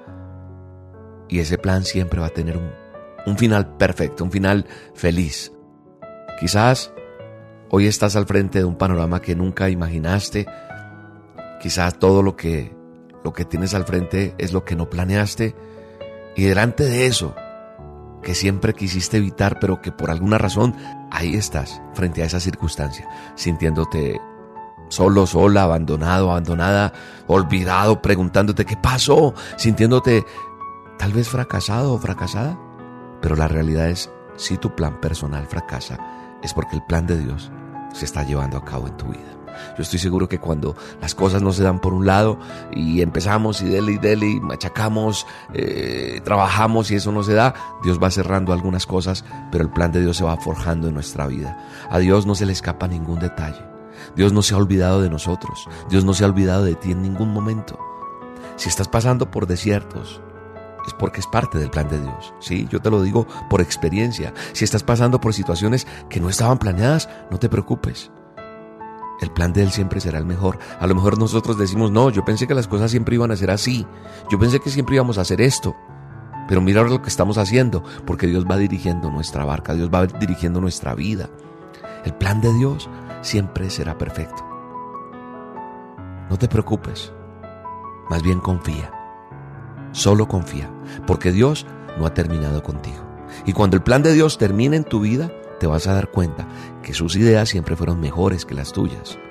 Pero sobre todo, te vas a dar cuenta que su plan siempre, siempre llevó ese objetivo de darte un futuro lleno de bienestar.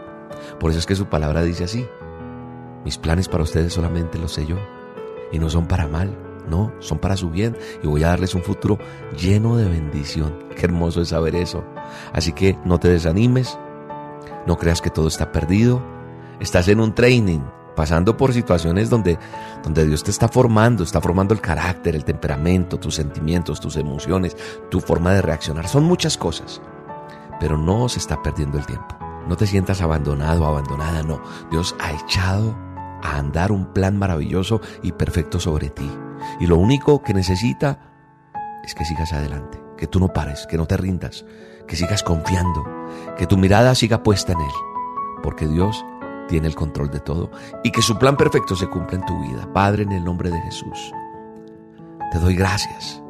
Lo único que necesito, Señor, es aprender a no rendirme, a seguir adelante, a seguir confiado en ti, Señor. Vamos, dile, cierra tus ojos y ora conmigo y dile, Señor, voy a sonreír en medio de esta circunstancia, porque sé que tu plan perfecto se cumplirá en mí. Nada está acabado. Estoy en ese proceso, en ese plan tuyo, y tú me vas a mostrar siempre que me tuviste en un lugar preciado para ti, porque en ningún momento me has dejado. Y hoy se cumple tu palabra. Esos planes que tú tienes para mí son los mejores y son para mi bien. En el nombre de Jesús. Amén. Un abrazo. Te bendigo en este día. Y ánimo. Alguien tiene que escuchar esta dosis. Alguien necesita saber del plan que Dios tiene para su vida. Envíasela a alguien. ¿Dónde está tu fe? ¿Dónde se ha ido? ¿A dónde la esperanza se perdió? ¿Crees en lo que Él te ha prometido? ¿O crees en lo que dice tu emoción? Tus sueños, tus anhelos y tus expectativas, ninguna se han cumplido y te han llenado de heridas. Te pregunto yo si tus planes son más grandes que los suyos, si tu frustración es causa del orgullo y no puedes aceptar su voluntad. Te preguntaré si tu fe está basada en tu intelecto, si tu fuerza está puesta en tus talentos y no aceptas que perfecto es su plan. La dosis diaria con William Arana.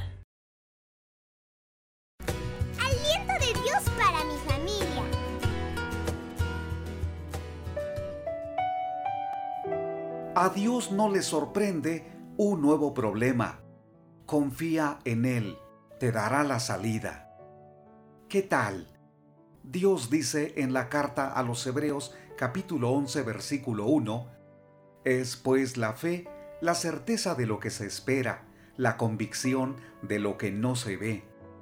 La fe en Dios es certeza, es convicción.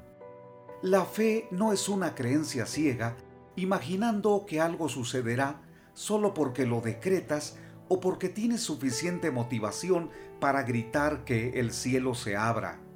La fe es la respuesta de tu espíritu inquieto para decirle a tu Creador, en tus manos encomiendo mi espíritu. Así como la lluvia es el resultado de la presencia de nubes, la fe es el fruto de la oración. Cuando oramos, el asunto más importante no son la cantidad de palabras o la elegancia para ofrecer una súplica, sino a quién va dirigida. Jesucristo nos enseñó, Padre nuestro que estás en los cielos. La oración va dirigida al Padre Celestial, quien tiene dominio de su creación y es absolutamente accesible. Está aquí no es una energía, no es una fuerza activa, es una persona extraordinaria, es espíritu, es compasivo y amoroso para entenderte. Puedes declarar que tienes fe hasta que comprendes sus atributos y te apropias de ellos. Puedes estar seguro que tienes fe en Dios cuando hablas con Él a través de la oración, sin importar que solo sean dos palabras como las que dijo Pedro a Jesús en el mar embravecido, Señor, sálvame. Queridos amigos, a Dios no le sorprende un nuevo problema. Anoche te avisaron que te quedaste sin trabajo, te informaron que debes desalojar la casa o recibiste una queja en la escuela. El tratamiento que estás utilizando no detiene la enfermedad. ¿Sigues esperando noticias de un ser amado? Confía en Dios, te dará la salida. Tu fe en el Dios eterno debe ser como un estandarte. El rey David dijo en el Salmo 20, versículo 5, Nosotros nos alegraremos en tu salvación y alzaremos estandarte en el nombre de nuestro Dios. Conceda Jehová todas tus peticiones. ¿Qué quiere Dios que hagas? Que confíes en Él. Como si fueras un niño pequeño, toma su mano a través de la oración y dile, en ti confío. Gracias Padre Eterno por ser accesible.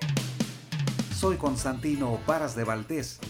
Gracias por reenviar este devocional a tus familiares, tus amigos o tus contactos. Que tengas un gran día.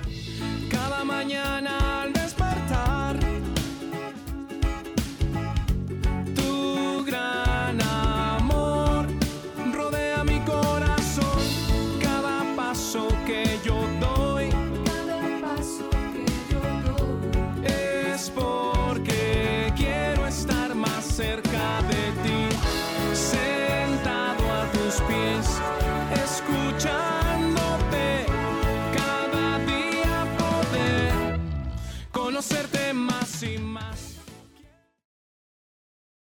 En el libro de jueces capítulo 2 verso 12 dice, dejaron a Jehová, el Dios de sus padres, que los había sacado de la tierra de Egipto y se fueron tras otros dioses. Hoy me gustaría tratar sobre el tema rompiendo con el pecado.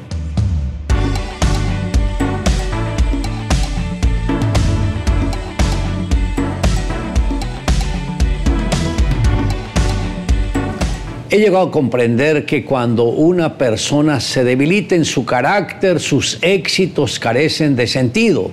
El carácter de un individuo ejerce una influencia trascendental en el liderazgo que desarrolla. Todo aquel que esté lleno de Dios en su vida lo reflejará en su carácter, ya que éste da testimonio de que se cuenta con el fruto del Espíritu Santo.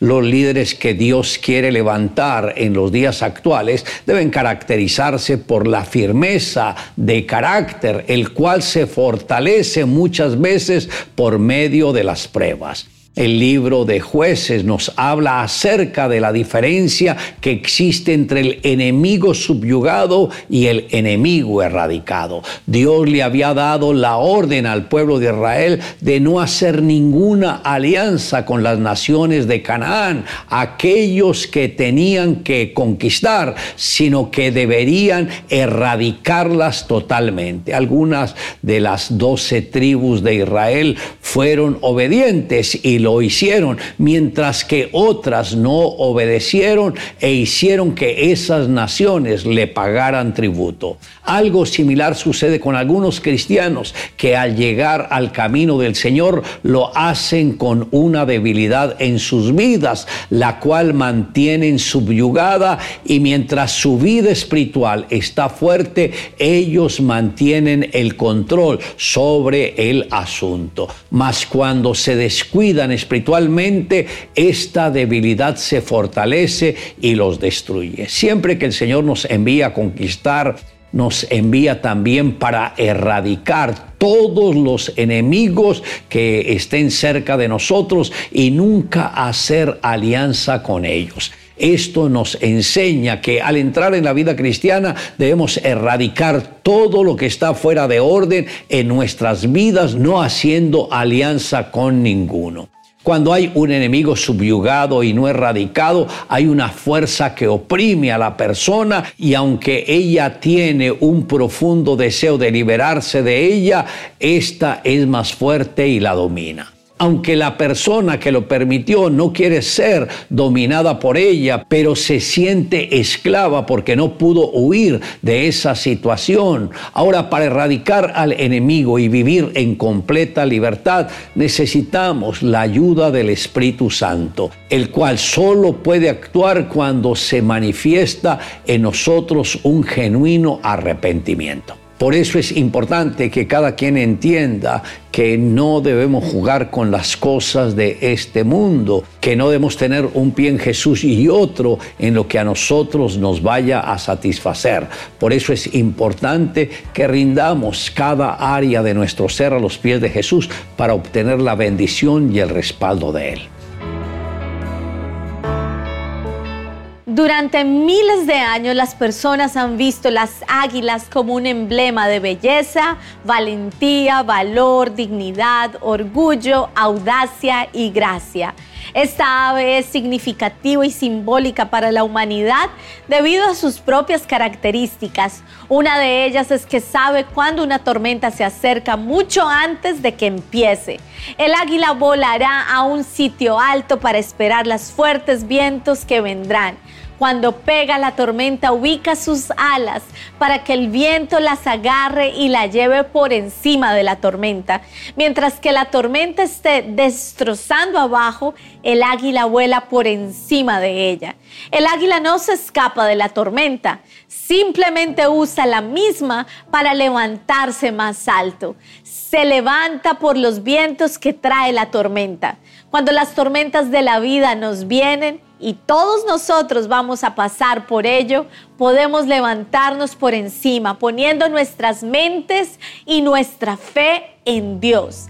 Las tormentas no tienen que pasar sobre nosotros. Podemos dejar que el poder de Dios nos levante por encima de ellas. Dios nos permite ir con el viento de la tormenta que trae enfermedad, tragedia y demás cosas en nuestra vida. Podemos volar sobre la fuerte tormenta.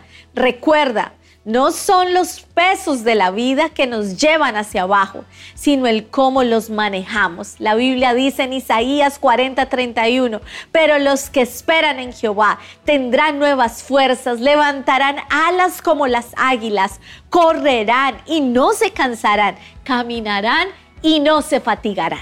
Le invito a que me acompañe en la siguiente oración. Amado Dios, gracias por ser nuestro Dios, gracias por amarnos, gracias por ofrendar su propio Hijo por nosotros, gracias por redarguirnos de pecado, gracias por ayudarnos a entender tu palabra y gracias Señor por la protección que has dado a nuestras vidas a través del Espíritu Santo.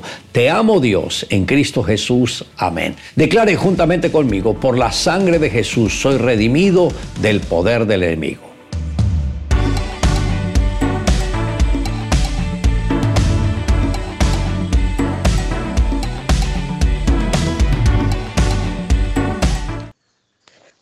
Buenos días. Dios les bendiga y que cada uno pueda tener un buen fin de semana compartiendo y alabando al Señor por lo que Él hace por nosotros. Vamos a orar pidiendo al Señor su guía. Padre, muchas gracias porque nos has dejado tu palabra para eh, animarnos, para que podamos ver hacia el futuro y gozarnos, porque toda buena dádiva, todo don perfecto desciende de lo alto del Padre de las Luces, donde no hay mudanza ni sombra de variación. Y entonces nosotros podemos estar tranquilos y seguros porque tu palabra nos dice esto. Gracias. Queremos que nos guíes en este momento para que podamos honrarte. En el nombre del Señor Jesús te damos gracias por todo. Amén. Quiero que miremos cómo el profeta Isaías habla del futuro glorioso del pueblo de Israel, pero que hay muchas cosas que nosotros lo podemos aplicar a nuestras manos, a nuestras vidas y a nuestro porvenir y hasta nuestro futuro también. Y quiero que vayamos a Isaías capítulo 50, eh, perdón, 35. Isaías capítulo 35 y miramos desde el versículo 3, dice, fortaleced las manos cansadas, afirmad las rodillas endebles, decid a los de corazón apocado, esforzaos, no temáis. He aquí que vuestro Dios viene con retribución, con pago. Dios mismo vendrá y os salvará. Entonces los ojos de los ciegos serán abiertos y los oídos de los sordos se abrirán. Entonces el cojo saltará como un ciervo y cantará la lengua del mudo porque aguas serán cavadas en el desierto y torrentes en la soledad. Y el versículo 10 dice, y los redimidos de Jehová volverán y vendrá nación con alegría, y gozo perpetuo será sobre sus cabezas, y tendrán gozo y alegría, y huirán la tristeza y el gemido. Nosotros cuando leemos este pasaje decimos que, qué podríamos utilizar, qué palabra podríamos utilizar aquí. Y yo creo que es la palabra ánimo, ánimo, seguir adelante, fortalecer las manos cansadas, afirmar las rodillas endebles, decir a los de corazón apocado, esforzados, no temáis, porque Vuestro Dios viene con retribución, con pago y Dios mismo vendrá y os salvará. Y miramos, sordos espirituales, ciegos espirituales, e-, es Dios quien abre los ojos y trae la bendición y podemos verle, podemos conocerle, podemos escuchar su voz y gozarnos, porque Él es el que trae salvación y quita el gemido y la tristeza y entonces podemos decir, debemos tener ánimo y seguir adelante. Tenemos muchos ejemplos en la palabra de Dios de personas que tuvieron que sufrir mucho, pero que fueron animados y siguieron adelante. Y, las pruebas que atravesamos muchas veces sirven eh, para desarrollar nuestra fe. Dios permite para justamente para eso.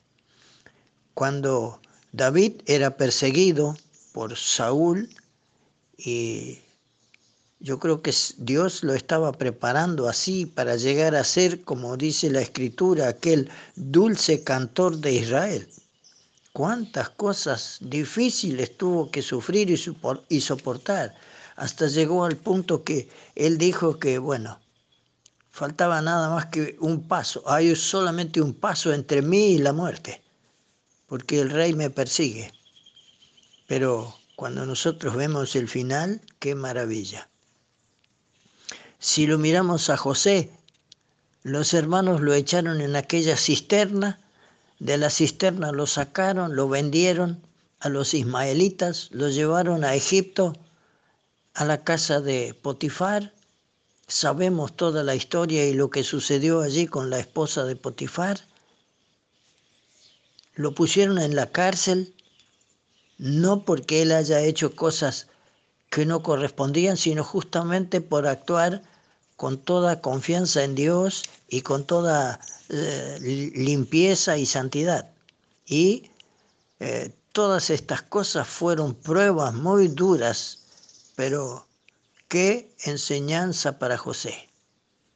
Cuando nosotros lo miramos a Job, tuvo que sufrir todo aquello, aquel huracán que azotó a, a, la casa donde estaban sus hijos y que la derrumbó y que murieron todos y que le fue quitado todo lo que tenía, sus posesiones, sus hijos y todas las cosas. Y bueno, eh, Job al último pudo pronunciar aquellas palabras de humildad y confianza eh, en Dios y han atravesado los siglos y las tenemos registradas en la palabra de Dios. Y si lo miramos a Pablo, la prisión y todas las tribulaciones eh, que Pablo encontró en todo su, su ministerio aquí sobre la tierra y fortalecieron su fe.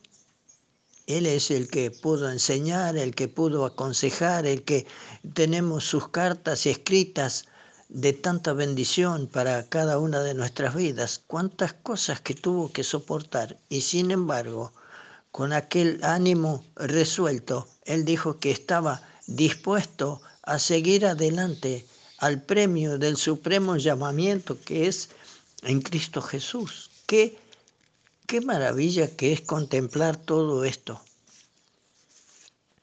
Ahora, quiero que miremos uh, uh, un ejemplo en, en lo físico, ¿no? en las cosas que son comunes en derredor nuestro para que nuestro ánimo no se canse hasta desmayar.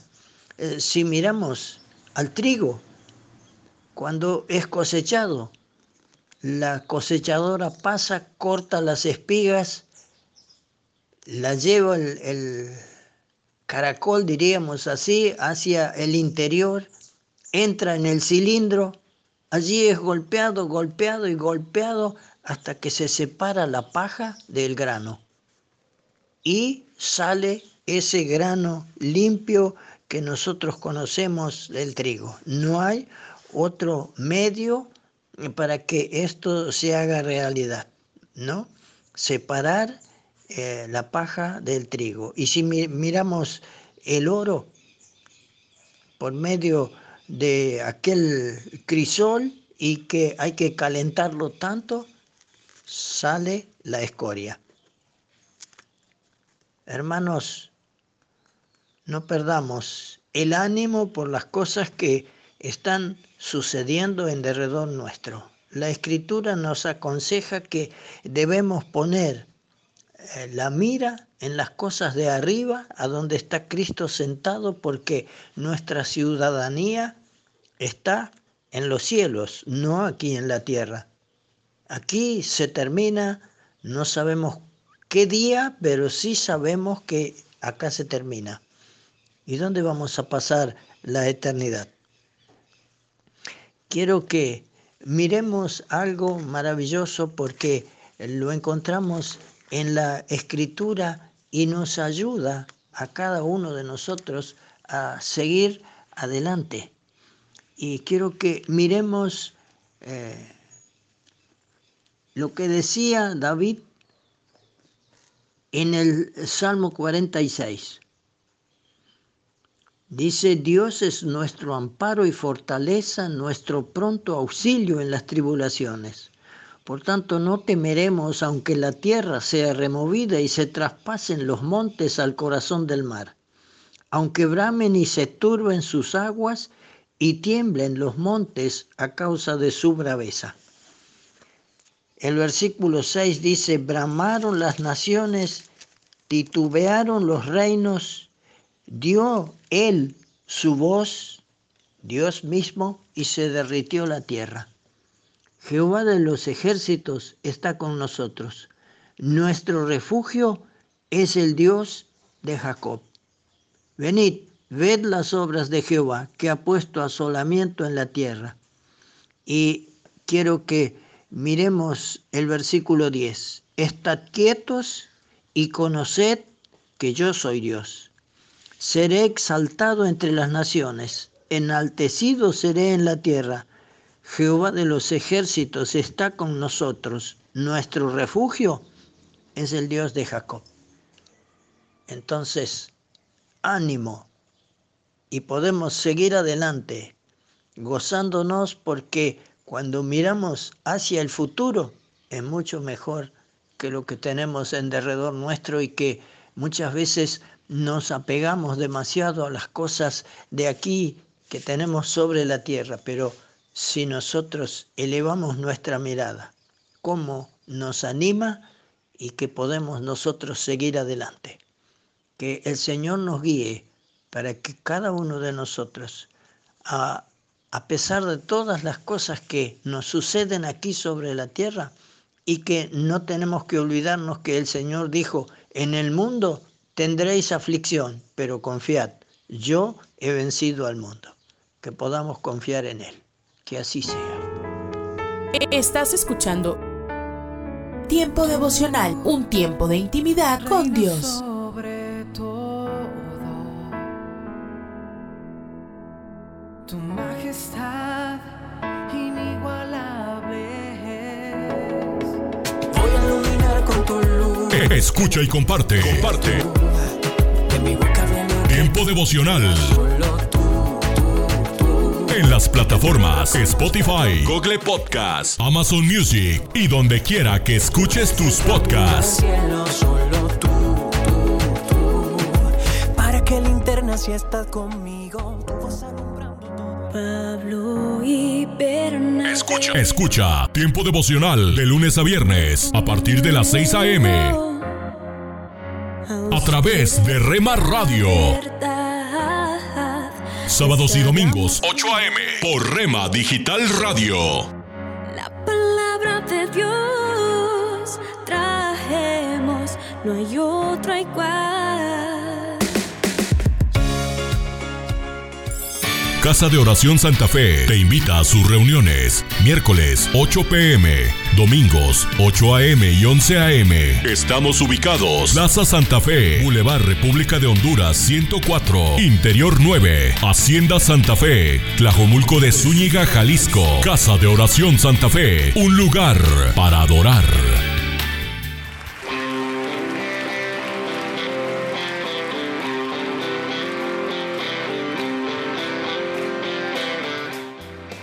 En Iglesia Puerta Abierta tendrás un nuevo comienzo.